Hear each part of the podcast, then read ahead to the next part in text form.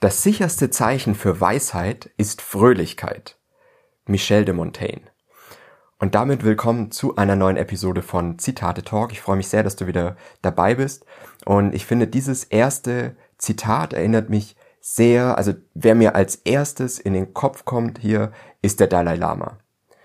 Ich kenne niemanden, auch in meinem persönlichen Kreis nicht, der so happy ist. Also ich habe mir schon viel vom Dalai Lama angeschaut. Gibt's ja auch Dokumentationen und so weiter.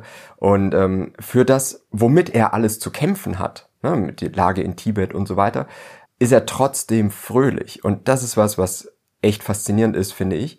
Und ähm, es ist ja auch so, dass wirklich Weisheit, wenn man weise ist und erkennt, dass die Welt eigentlich im Kern gut ist und dass es nur manche Menschen gibt, die man aber vielleicht, denen man auch noch helfen kann, dann kann man auch fröhlich sein. Das finde ich super. Balthasar Gracian hat das nächste Zitat. Er sagt, etwas überzubewerten ist eine Form des Lügens. Und das finde ich auch super spannend, weil etwas überzubewerten, also etwas auch zu überschätzen vielleicht, ne?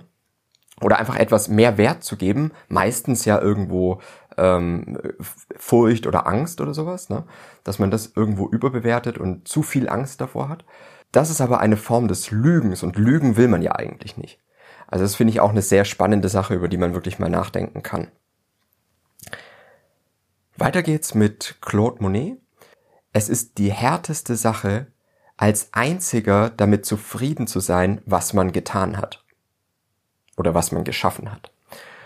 Und das finde ich auch mega, gerade von Claude Monet, der ja wirklich einer der wirklich größten und berühmtesten Künstler seiner Zeit, so des äh, späten 19. und frühen 20. Jahrhunderts. Und es ist wirklich faszinierend, äh, dass er das sagt, ne? dass er, weil er muss es ja selber so gefühlt haben, ne? sonst könnte er nicht davon reden, dass es die härteste Sache ist, als einziger damit zufrieden zu sein, was er getan hat. Und es ist auch so, dass er seine Werke, gerade seine Wasserlilien, ne, für die er ja äh, quasi nach seinem Tod noch extrem berühmt wurde, die sind erst ganz missverstanden worden eigentlich. Und die, die haben sich erst so in ein paar Jahre später wirklich zu was entwickelt, was wirklich sehr viel Inspiration gibt. Und das ist was, was, wo er wahrscheinlich erstmal nur zufrieden war, viele andere aber nicht. Und das finde ich super spannend, weil wenn selbst einer der größten Maler seiner Zeit das hatte, kann es jeder haben. Wir machen weiter mit einem Zitat von Voltaire und er sagt, Zweifel ist zwar kein angenehmer geistiger Zustand, aber Gewissheit ein lächerlicher. Und das finde ich hier bringt er auch sehr, sehr schön auf den Punkt, dass es Zweifel ist nicht schön, aber ist irgendwo notwendig und ist irgendwie auch die einzige Form, die es gibt, weil Gewissheit ist einfach lächerlich, weil nichts ist absolut. Alles ist stetig in der Veränderung. Und das, das erinnert mich wieder an diesen Spruch, man kann nicht zweimal in denselben Fluss steigen. Und genau deswegen gibt es keine Gewissheit.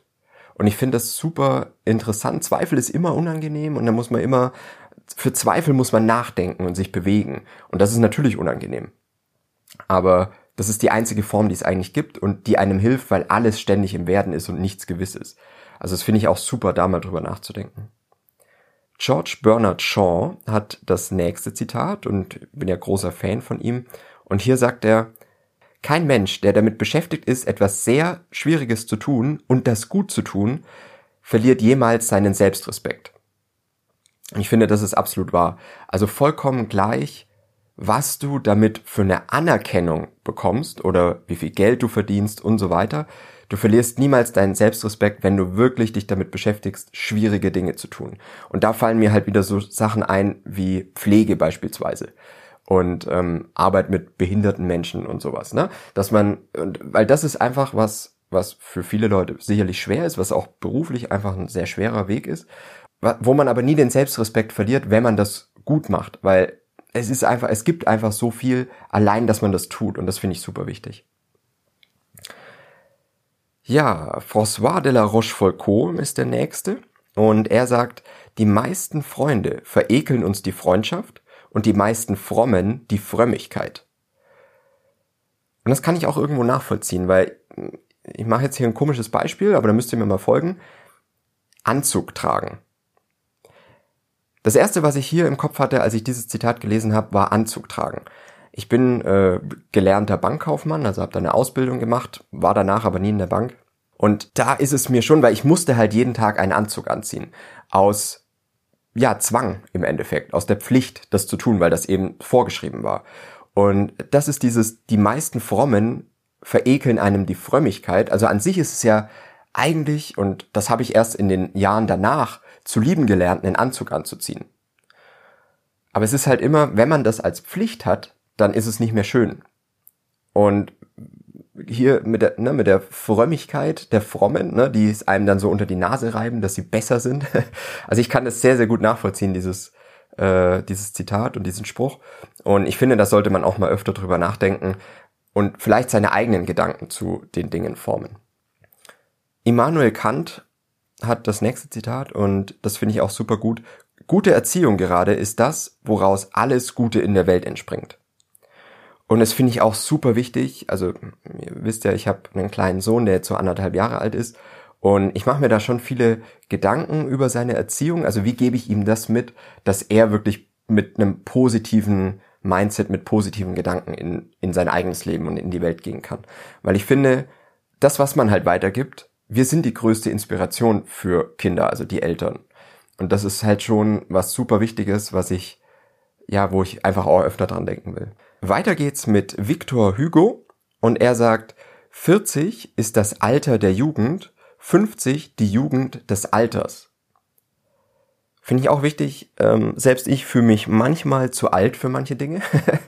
ähm, ja, auch gerade so ähm, ist, glaube ich, wenn man auch so in einer, weiß ich nicht, Startup Welt, Social Media Dings unterwegs ist, dann kann man sich wirklich extrem schnell alt fühlen. Also selbst wenn man, weiß ich nicht, Mitte 30 ist, aber man sieht, dass halt, weiß ich nicht, die ganzen 20-Jährigen ähm, einfach auf einem Trend sind, wo man selber gar nicht mehr so richtig hinterherkommt. Und ich finde aber, mit 50 bist du selbst eigentlich auch noch jung, also noch sehr jung sogar. Da hast du immer noch wirklich 30, 40 Jahre teilweise noch vor dir und das ist schon enorm eigentlich. Das letzte Zitat, wir sind schon wieder am Ende angekommen von Ralph Waldo Emerson, wo ich auch ein großer Fan bin und auch ganz, ganz viele Zitate ähm, von ihm hier in meiner langen Liste habe an Zitaten. Ich habe die übrigens noch nicht mal gezählt, es sind knapp 4000 ähm, und daraus sammle ich eben immer die, die ich hier für die Podcast-Episoden nehme. Und ähm, Ralph Waldo Emerson sagt diesmal, ich glaube, wir hatten das sogar schon mal, aber mir ist es jetzt einfach nochmal aufgefallen, das unverkennbare Zeichen von Weisheit ist das Magische im Gewöhnlichen zu sehen. Und ich finde, und das hatten wir ja auch kürzlich erst mit äh, Hans Christian Andersen, der sowas ähnliches gesagt hat, ne, in einer der letzten Episoden. Ich finde wirklich, das ist die Grundvoraussetzung, um happy zu sein. Dass man wirklich das Magische in den gewöhnlichen Dingen sieht. Und ich sehe das halt wirklich bei meinem Kleinen wieder, weil wenn wir rausgehen, habe ich ja auch schon mal erzählt, wenn wir irgendwie im Wald spazieren gehen oder an der Straße entlang, er sieht so viele Dinge, die einfach für uns ganz, ganz normal sind, wo wir überhaupt nicht mehr drüber nachdenken. Kleine Kieselsteine, Äste, Blätter, ähm, alles Mögliche.